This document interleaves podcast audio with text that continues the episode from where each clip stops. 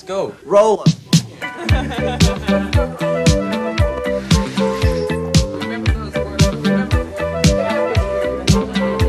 Hola amigas y amigos, les habla Mauricio de Medina y les doy la bienvenida a un episodio más de Aprende, ahorra e invierte. Te invito a escuchar el tema La familia Hunt, especuladores del mercado de la plata, el resumen semanal de los mercados y la frase de la semana. ¡Empezamos!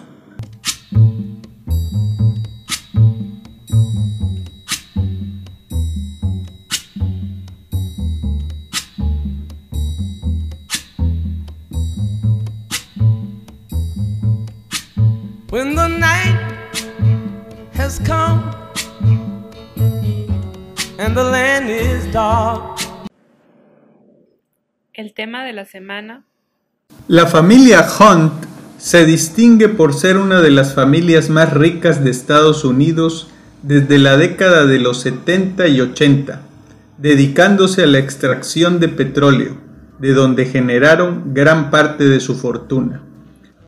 Sin embargo, ante el anuncio el 15 de agosto de 1971 por parte del presidente de Estados Unidos, Richard Nixon, anunciando el fin de la convertibilidad entre el dólar y el oro, decidieron optar por adquirir metales preciosos para proteger su patrimonio de los riesgos de la inflación. Como el oro no podía ser almacenado por particulares, los hermanos Hunt decidieron acumular enormes cantidades de plata, lo que posteriormente les llevaría a ser los mayores controladores de plata del mundo y tener un revés de 1.500 millones de dólares en un solo día ante la caída del precio internacional de ese metal. Antecedentes. La empresa petrolera Hunt Oil Company fue fundada en 1934 por Harolson Lafayette Hunt, quien compró terrenos en Texas a un precio ridículo sin saber que había petróleo en el subsuelo, para posteriormente convertirse en uno de los extractores de crudo más importantes de Estados Unidos. Por su condición económica tan desahogada, Hunt decidió incursionar en la industria de alimentos y cosméticos, pero con desastrosos resultados, intentos que no afectaron en lo absoluto su situación económica, ya que la empresa de petróleo se bastaba por sí sola para proveer de excelentes beneficios económicos para la familia. Al dejar la empresa Harrelson Hunt, dos de sus hijos, los mayores, se encargaron de dirigir el emporio petrolero de la familia y lo hicieron con excelentes resultados. El mayor, Hassi, a sus 25 años había incrementado en gran proporción la riqueza de la familia con sus transacciones comerciales pero una enfermedad mental lo dejó fuera de los negocios. Así que Bunker, el segundo hijo de Hunt, tomó las riendas del negocio y logró a sus 35 años de edad una ganancia de 7 mil millones de dólares por inversiones en pozos petroleros considerados desahuciados en África, específicamente en Libia y Pakistán. Su inversión fue considerada como pérdida debido a que estos pozos se encontraban secos. Sin embargo, estos fueron de los pozos petroleros más fructíferos de África, generando para Bunker dicha ganancia en 1961.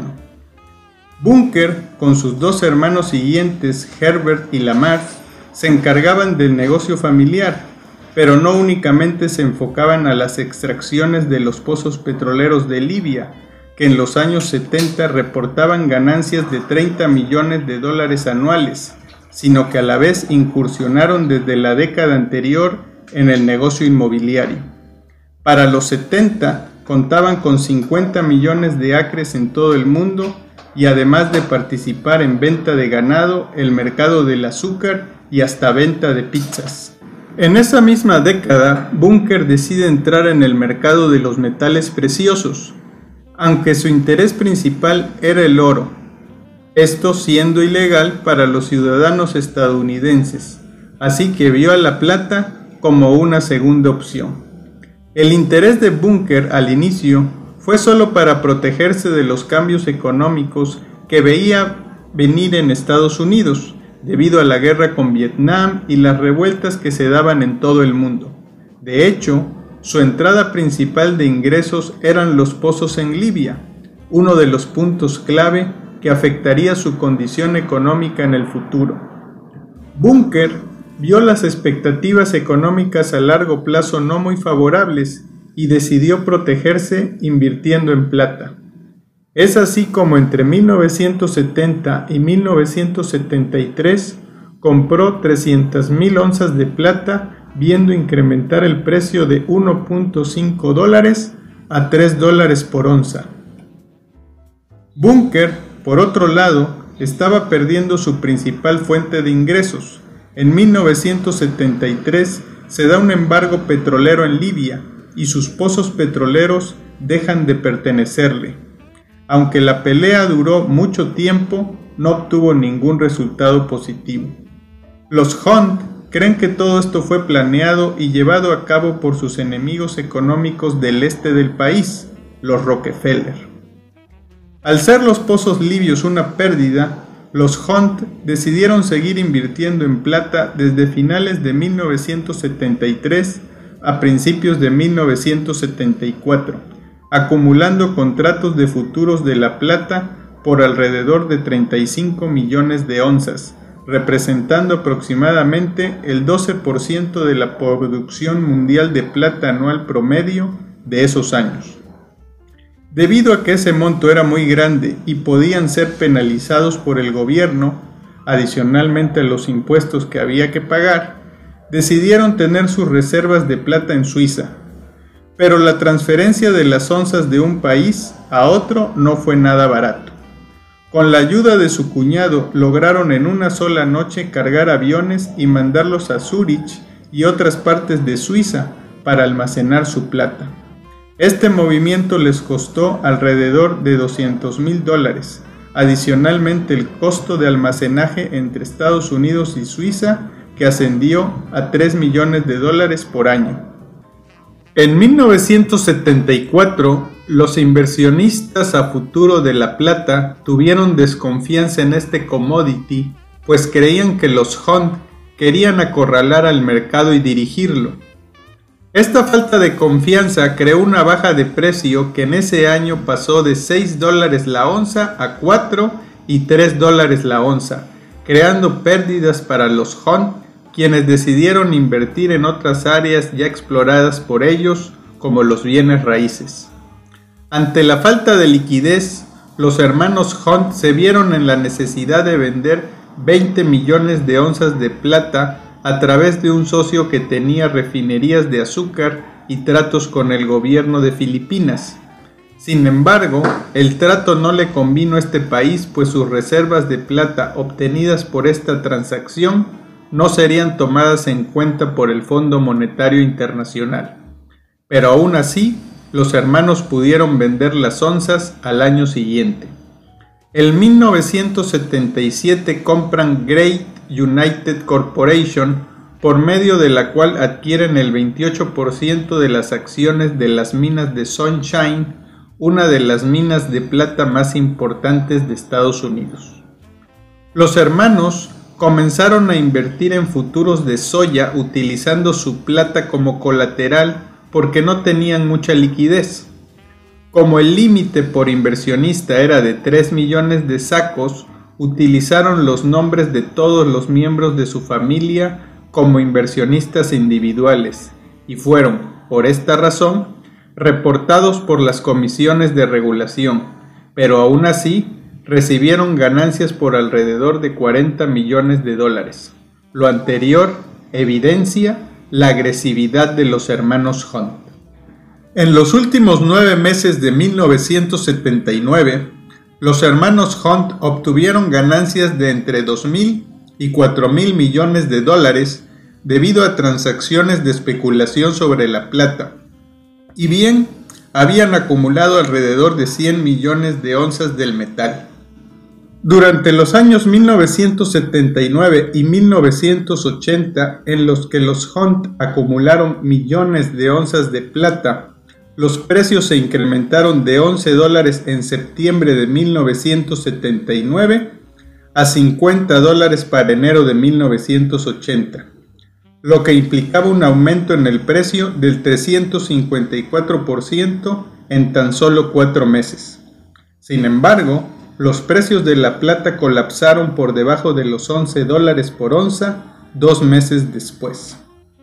Bunker Hunt se declaró en bancarrota bajo el capítulo 11 del Código Federal de Bancarrota de los Estados Unidos en septiembre de 1988, debido en gran medida a las demandas incurridas como resultado de sus actividades especulativas con la plata.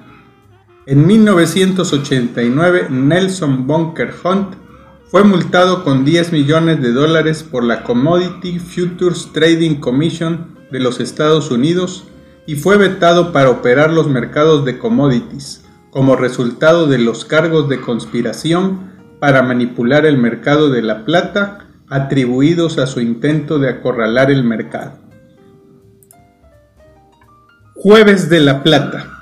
El Jueves de Plata fue un evento ocurrido en los mercados financieros el 27 de marzo de 1980, una repentina caída en los precios de la plata desembocó en un pánico en los mercados de materias primas y en los contratos de futuros. Los hermanos Hunt habían invertido fuertemente en contratos de futuros a través de una firma de corretaje. Cuando el precio de la plata se desplomó por debajo del umbral mínimo, registraron un margen de error de cerca de 100 millones de dólares.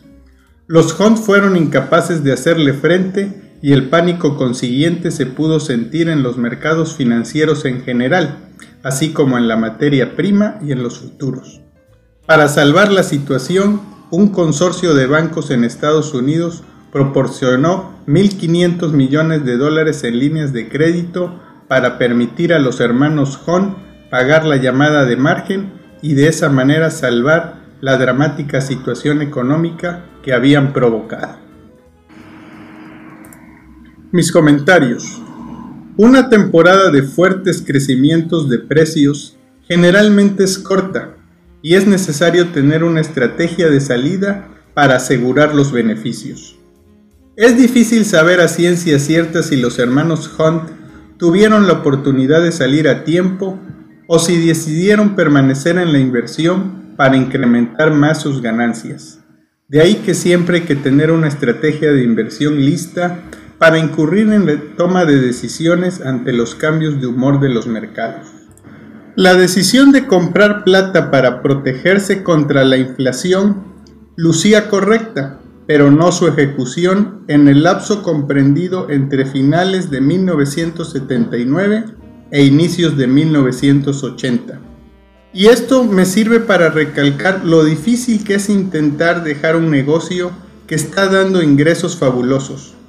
Por ello es necesario conocer el comportamiento del mercado para saber cuándo vender y gozar de los beneficios. Al mismo tiempo que es necesario entender los ciclos del mercado para así entender que lo que sube muy rápido tiende a desinflarse de igual manera.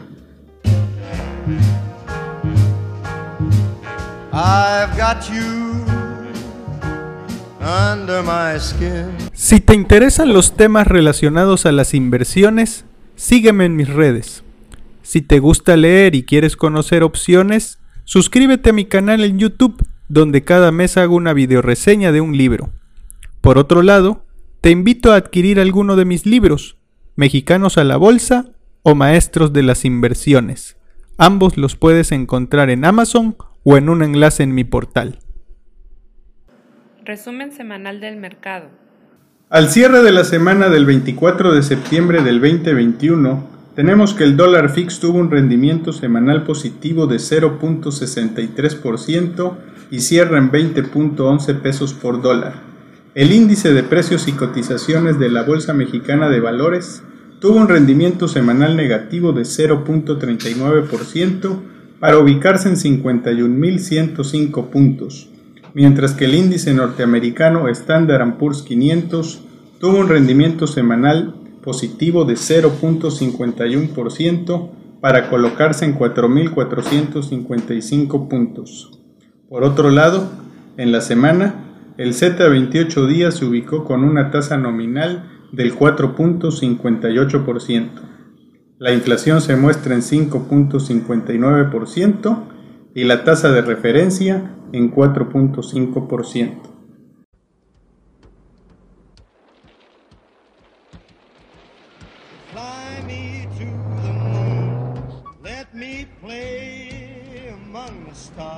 La frase de la semana. Para tener éxito, debe decidir exactamente lo que quiere lograr y luego decidir pagar el precio para conseguirlo. Nelson Bunker Hunt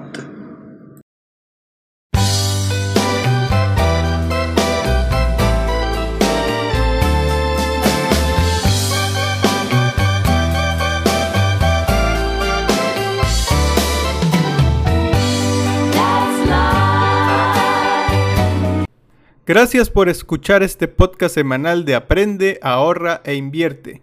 Y si te ha gustado, comparte con tus conocidos. Recuerda que me puedes encontrar en redes bajo de Medina Mau y aprovecho para invitarte a mi sitio mauriciodemedina.com, donde podrás encontrar ebooks, blogs, videos, podcasts, cursos y mucha información adicional. Hasta la próxima. Let's go. Roll.